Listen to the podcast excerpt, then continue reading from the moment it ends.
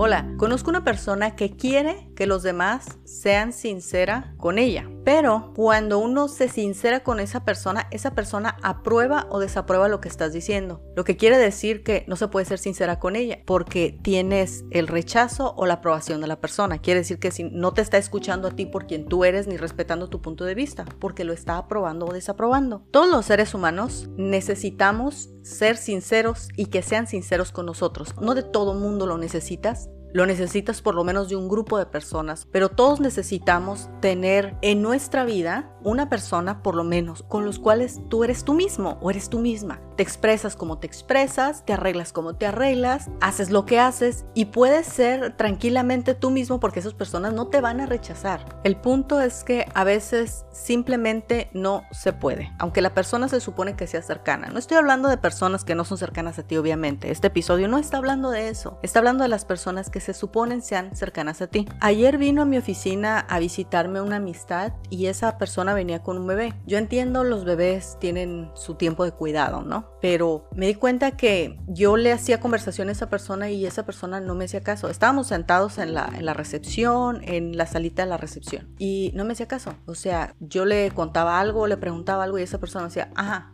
pero no se, no, quiero ser grosera, ¿no? Pero no se iba. No estaba ahí para interactuar conmigo, pero no se iba. Y yo estaba a mitad de algo importante. Entonces llegó un momento en la no conversación donde me preguntó esta persona, bueno, ¿y qué estabas haciendo? Y yo, no, pues estaba haciendo esta cosa. Y me dice, ah, bueno, te dejo para que trabajes. Pero mi punto y mi único punto es que si tienes una relación supuestamente de cercanía y de sinceridad con una persona, uno tiene la libertad de decir todo. Entonces yo pensaba, si con esta persona tengo una relación supuestamente sincera, ¿por qué no le puedo decir, oye, eh, si quieres puedes quedarte aquí en la recepción, yo necesito regresar a terminar este trabajo que debo entregar? Pero no podía hacer eso porque ya sabía yo que si se lo decía, esa persona se iba a sentir, se iba a ofender. Entonces realmente me estaba interrumpiendo y yo no tenía la libertad de decirle. Pero es una persona la cual ha estipulado que, que tenemos una relación de sinceridad, etcétera. Pero yo no podía decirle nada porque, ¿sabes? Aprueba o desaprueba. X comentario lo aprueba, lo desaprueba, lo corrige. Mi punto es que aunque de repente se presentan estas circunstancias donde quieres ser sincero con una persona, a veces realmente no se presta. A veces realmente las personas no se prestan a una relación sincera. Y uno tiene que evaluar. Yo me di cuenta que a pesar de que esa persona y yo estábamos desarrollando esta relación de amistad, había cosas que esa persona era inflexible. Era inflexible para escuchar. Lo que sea que escuchaba era apruebo, desapruebo o te corrijo. Entonces llega el punto en el que yo pensé, bueno, no tenemos una relación verdadera de amistad porque no está dispuesta a aceptar mi punto de vista. Mi punto en general es que hay personas con las que podemos hablar, les puedes abrir tu corazón o ser simplemente quien eres tú. Y por otra parte es darnos cuenta que hay muchas personas que están acostumbradas como a emitir un juicio acerca de muchísimas cosas, de lo que haces, de lo que piensas, de cómo te vistes, de cómo te comportas, de las metas que alcanzas, de las cosas que no estás persiguiendo porque no quieres, que como que si evalúan tu vida y te arrojan sus resultados. Sí me he dado cuenta que hay muchas personas que de repente, y de hecho más aún en esta sociedad, te comentaba que hay un libro que se llama Las fuerzas invisibles que moldean a la sociedad, es de Jonas Berger, y él habla acerca de cómo